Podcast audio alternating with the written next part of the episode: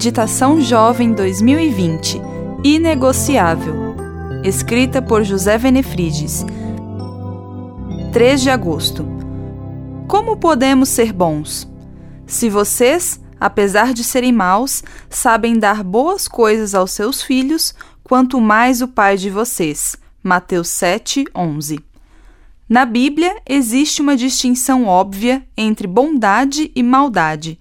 Jesus afirmou que só Deus é bom, e ele deixou claro que existem indivíduos bons e maus. Podemos ter um currículo cheio de atos louváveis, mas a bondade não faz parte de nossa natureza. Via de regra, a Bíblia diz que a humanidade é inerentemente má.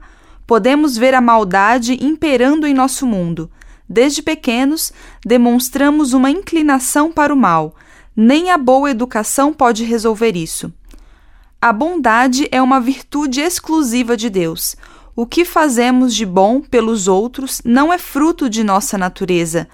Quando comparados ao padrão absoluto do amor divino, todos os nossos atos de bondade têm uma motivação egoísta. Dostoiévski escreveu um livro sobre o tempo que passou em um campo de concentração na Sibéria. Alguns dos piores criminosos da Rússia estavam encarcerados lá.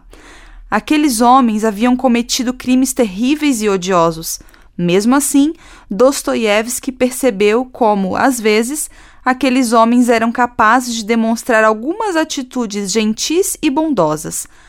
A lição é que até mesmo os piores homens podem praticar atos amáveis, mas jamais conseguem manter uma atitude constante de amor. Ninguém consegue sem Deus. A bondade é um dom de Deus, um fruto do Espírito.